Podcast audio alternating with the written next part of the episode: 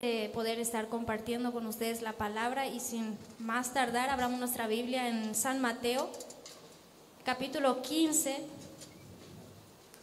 versículo 21 hasta el 28. Voy a estar leyendo y si me siguen con la mirada, ¿está bien?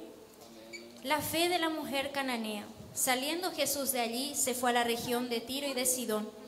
Y aquí una mujer cananea que había salido de aquella región clamaba diciéndole, Señor, hijo de David, ten misericordia de mí. Mi hija es gravemente atormentada por un demonio. Pero Jesús no le respondió palabra.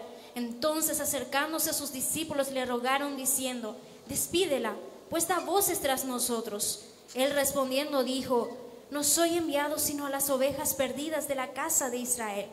Entonces ella vino y se postró ante él diciéndole, Señor, socórreme.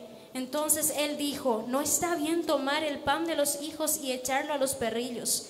Y ella dijo, sí, Señor, pero aún los perrillos comen de las migajas que caen de la mesa de sus amos. Entonces respondiendo Jesús dijo, oh mujer, grande es tu fe, hágase contigo como quieres. Y su hija fue sanada desde aquella hora. Pueden sentarse, hermanos. Esta es una historia muy conocida, es un pasaje bíblico muy conocido. Se trata sobre la fe de la mujer cananea.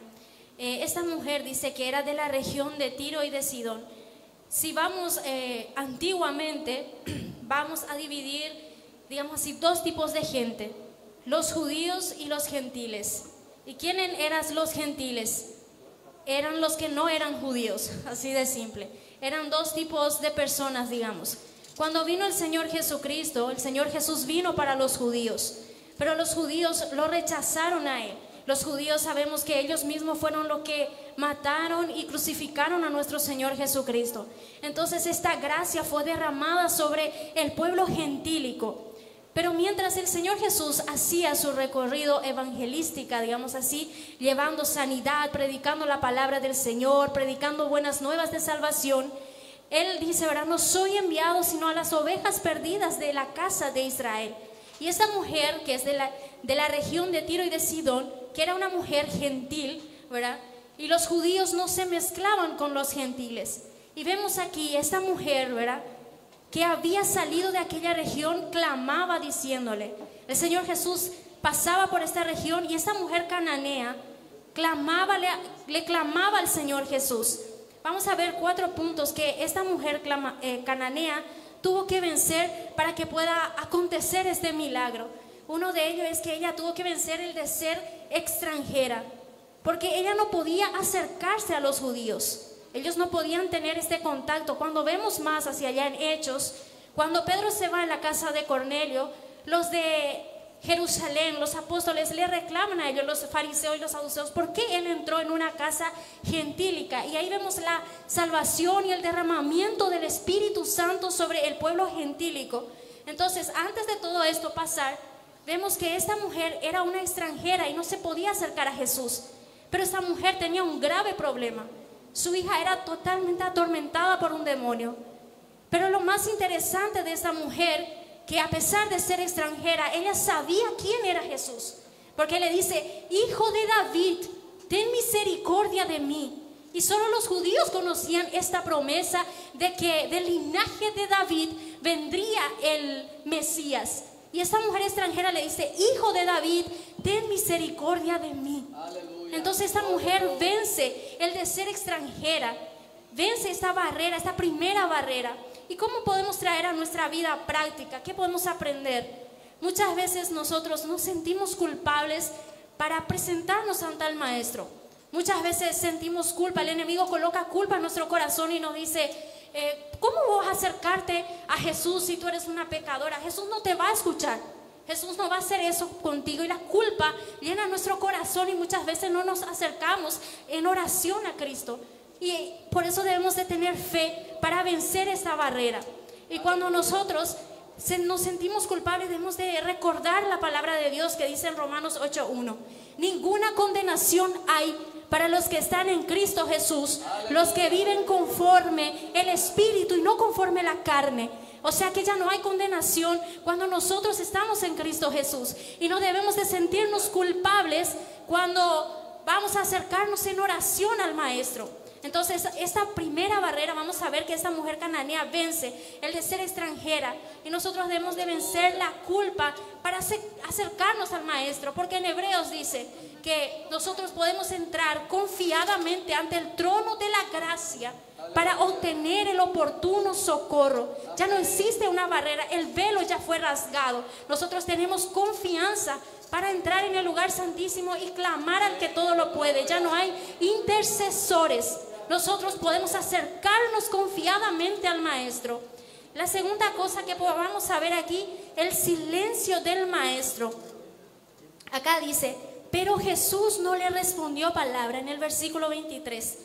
Muchas veces oramos, oramos, oramos, pedimos algo al Señor y no escuchamos al Maestro. Pero como dices, Betty siempre canta, cuando el Maestro está trabajando, él está en silencio. Cuando el maestro está en silencio es porque Él está trabajando. A veces no vemos nada cambiar en nuestra casa, no vemos nada cambiar en nuestra familia, no vemos cambiar nuestra circunstancia económica. Oramos, oramos y oramos y no vemos nada, solo vemos silencio del maestro.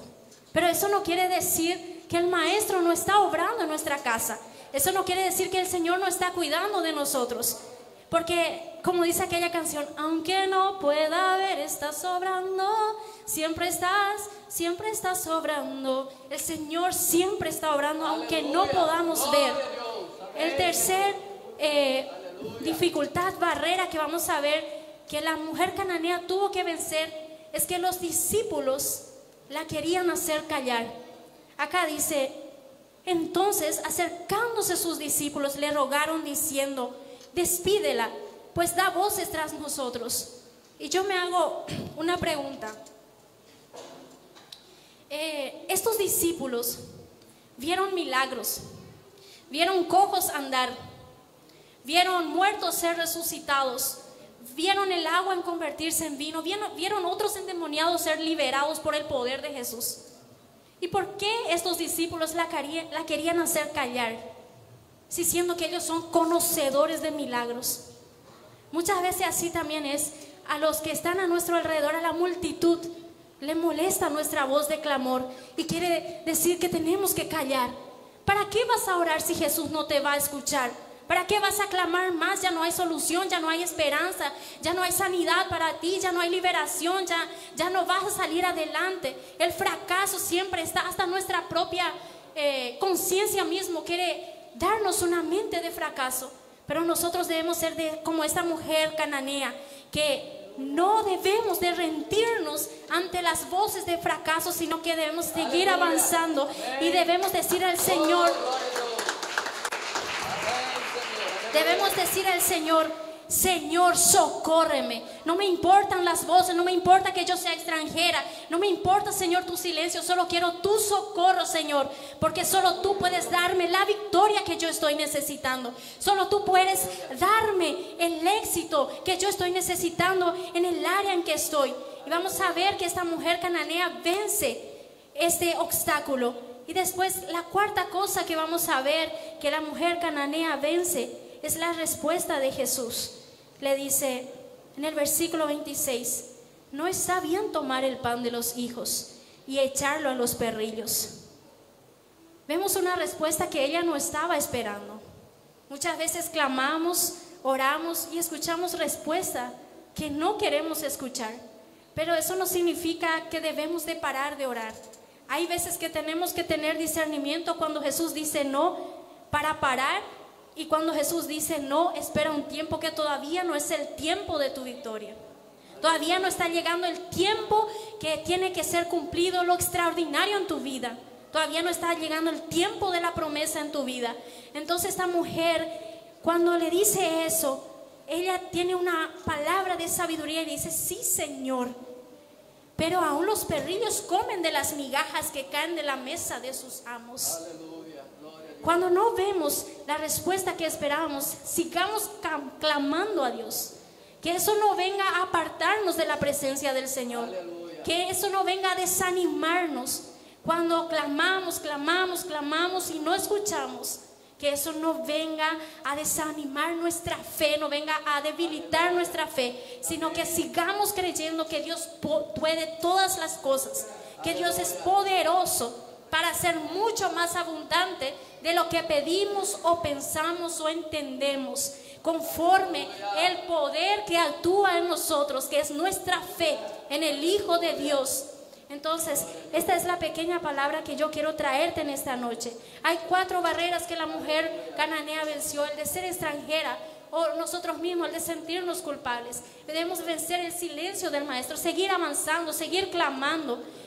la multitud que quiere hacernos callar no debe hacer callar nuestra voz de súplica. Hijo de David, ten misericordia de mí, porque es Dios quien responderá a nuestras peticiones. Y la última cosa es la respuesta de Jesús no debe desanimarnos, no debe de debilitar nuestra fe, porque en el tiempo correcto y en la forma correcta Él hará todas las cosas en nuestras vidas. ¿Por qué? Porque sus caminos son mucho más altos que los nuestros. Nuestros pensamientos no son tan altos como el, el de Él. Entonces sigamos confiando, venciendo cada día, venciendo las barreras, porque Cristo está con nosotros. Y si Cristo está con nosotros, somos más que vencedores. Así agradezco.